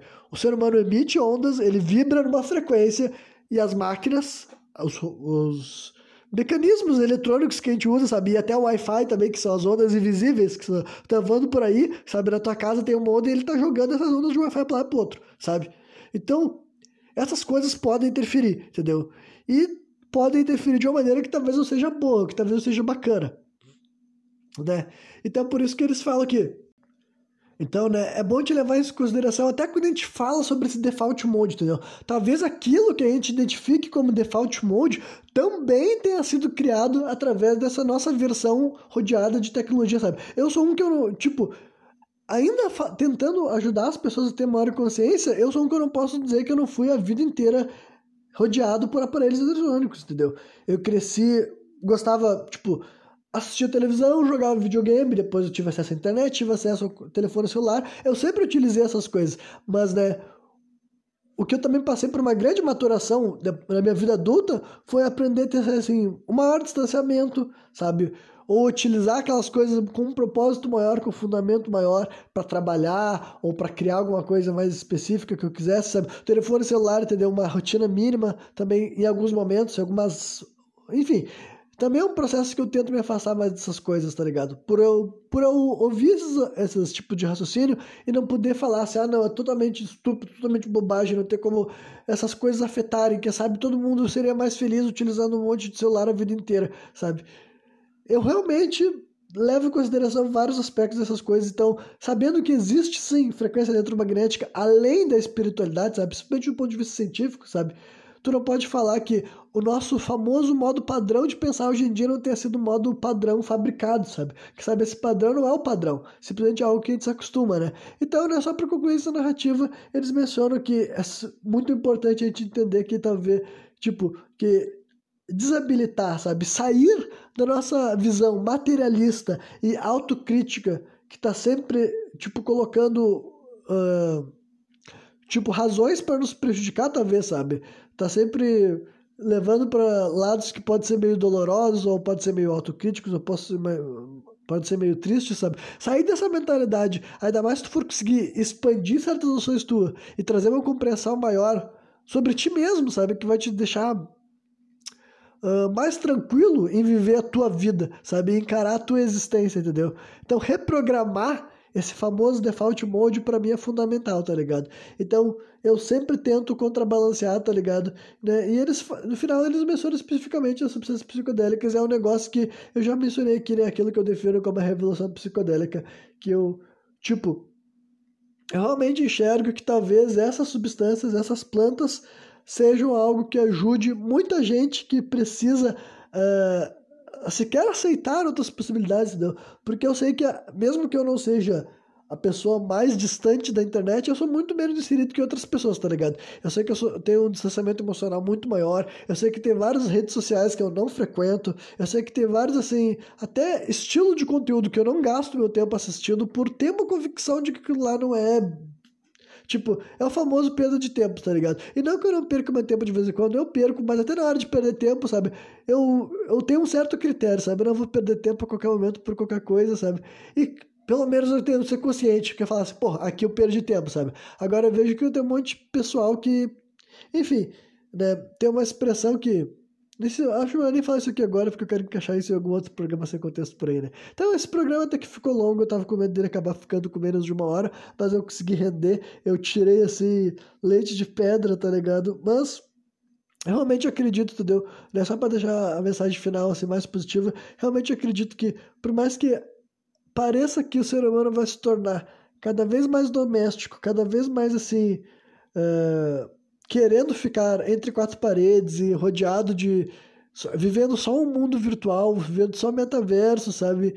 Eu acredito sim que o que pode mudar essa, essa rota que muita gente faz de conta que já aconteceu, sabe? Tem muita gente vendendo, ah, já era, o mundo já é assim, sabe? Ninguém se importa com outras coisas, sabe? Justamente para começar, eu sei que eu existo, então se eu tô aqui falando para você sobre vários desses papos, sobre várias dessas realizações, várias dessas coisas que até eu quero buscar para mim também, sabe? Eu acredito que eu não sou o único que tem essas pessoas também, tipo assim, não, mano, a vida não vai ser um metaverso, sabe? A vida é entender mais sobre a gente, sobre o nosso cérebro, sobre o que a gente já viveu, sobre o que a gente vai fazer, tá ligado? Eu realmente acho que as substâncias psicodélicas podem ser aquilo que mudaria esse curso que parece que é inevitável, sabe? Muita gente sugere que as pessoas vão ficar completamente assim hipnotizadas pelo mundo. Para começar, eu não acredito que chegaria a esse ponto, sabe? Realmente acho que tem gente que não, que não, não tem uma vida física, material muito mais interessante do que a, a vida digital, mas até acho que para pessoas que nesse momento eles pensam que eles que gostariam disso, eu acho que, que poderia salvar alguma dessas pessoas seria assim experiências com psicodélicos que, sabe, ajudariam eles a abrir a cabeça para várias coisas que eles nunca se permitiram acreditar, e daí eles poderiam ver que tipo esse tipo de pensamento de que, né, esse tipo de pensamento que é alimentado por esse suposto modo padrão no nosso cérebro é muito bosta que tá fazendo gente ambicionar o dia que ele vai poder sumir da vida real, sabe? O modo padrão do ser humano hoje é tão lamentável, sabe? O ser humano médio de hoje em dia tá tão fodido que quando ele pensa na ideia de fugir do mundo real, parece uh, interessante para ele, sabe? Então, eu acho que, do meu ponto de vista, quando eu penso por que, que poderia nos ajudar, a revolução psicodélica parece a única coisa, sabe? Porque qualquer outra coisa que eu penso, porra, por, por influência, por propaganda do Estado, das grandes empresas, não vai ser, sabe? Todas as empresas aí, nenhuma delas fala sobre o teu potencial do teu cérebro, nenhuma dessas empresas fala sobre tu ser mais consciente, enfim, tomar mais controle da tua vida, sabe? Pelo contrário, o que essas empresas querem é te vender qualquer merda, sabe? Eles te, eles te falam o que é interessante, muita gente compra o que é interessante e deu, sabe? Começou um novo mercado. Eles te dizem que aquilo, um monte de gente se convence de que quer e que precisa, e faz as contas, as pessoas estão tudo indo em direção ao desfiladeiro, né? Porra, esse final era pra ser positivo, mas agora vocês vão ter que me perdoar. É isso aí, que eu vi até a final, espero que tenha curtido. E qualquer dia eu tô de volta novamente, trazendo mais um programa sem contexto.